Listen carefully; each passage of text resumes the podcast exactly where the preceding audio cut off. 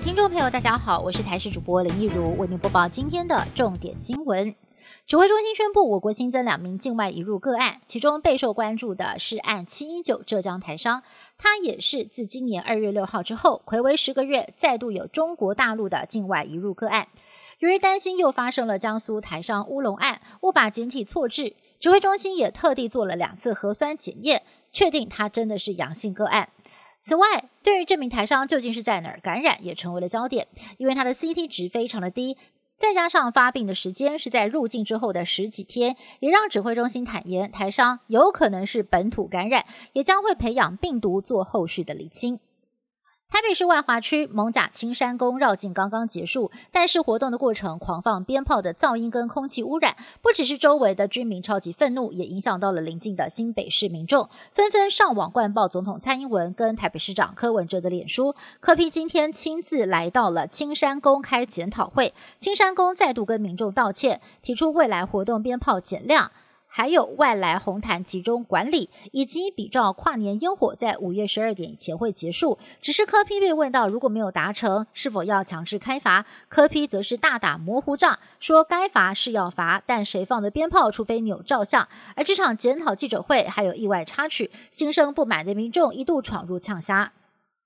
中国大陆四川成都本来防疫有成，今年三月以来就没有再出现任何本土确诊病例，但是最近两天都已经破功了，不但是新增了五个本土病例，确诊者还大出爬爬灶，跑了半个成都，导致防疫破口很难收拾。四川省的中共高层在八号开会决定，宣布迅速的进入战时状态，把防疫视同作战。美国国防部长人选出现了黑马，根据 CNN 的报道。美国总统当选人拜登准备提名六十七岁的退役四星上将、前美国中央司令部司令奥斯汀出任国防部长，而不是先前大热门的女性人选弗洛诺伊。如果消息属实的话，奥斯汀将是美国首位非裔的国防部长。美国总统大选之后，又公布了最新的对台军售，总价二点八亿美元，大约是七十九亿台币的野战资讯通讯系统。国务院已经批准，正在进行知会国会的程序，渴望在一个月之后生效。这套系统有助台湾在军事通讯能力上的提升。这是美国今年第六度对台军售，也是川普任内的第十一次。对此，总统府、外交部、国防部都发出了新闻稿，感谢美国用实际的行动落实《台湾关系法》，双方也持续深化安全伙伴关系。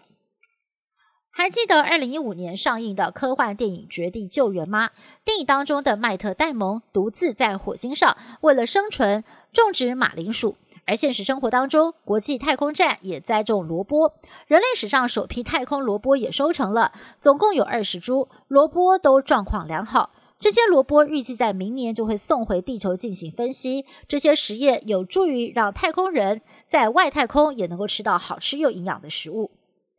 再过不久，又有一个天文奇观值得期待。在十二月二十一号冬至当天，木星跟土星将上演非常罕见的合体秀。两颗行星在天空的角度相距不到零点一度，在地球上从某些地方观测，它们几乎是完全重叠，是八百年来木星跟土星最接近的一次。